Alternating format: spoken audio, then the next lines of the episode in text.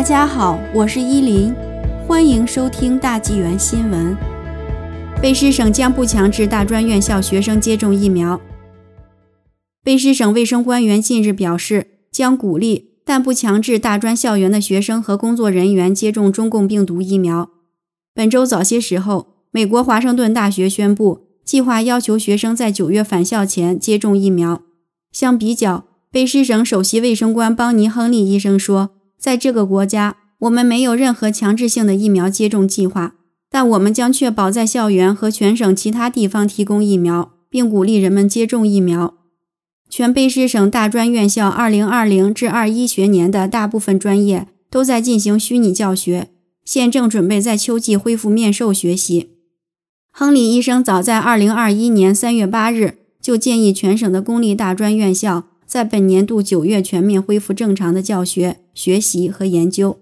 他相信，大规模免疫和安全协议的结合将支持校园活动的安全恢复。贝诗省为此已经提供了一个入门手册，作为早期规划指南，帮助确保安全返回校园。他建议在校园内佩戴口罩，鼓励人们经常洗手，进行 COVID-19 症状的日常自我监测。该省预期到秋天，COVID-19 的传播率会很低，严重的感染将明显减少。公共卫生部门在制定计划时，还假设全省所有成年人在2021年7月1日之前都有机会接受至少一剂 COVID-19 疫苗。很多人会在8月底之前将接受两剂疫苗。根据省卫生厅的指导以及全省迄今为止各地区的经验，大专院校是病毒传播的低风险场所。学校将与公共卫生部门合作，在学生于八月底和九月初返回校园之前更新计划。该省将确保来自省外的学生能够获得疫苗。国际学生在返校前也将接受彻底的检查。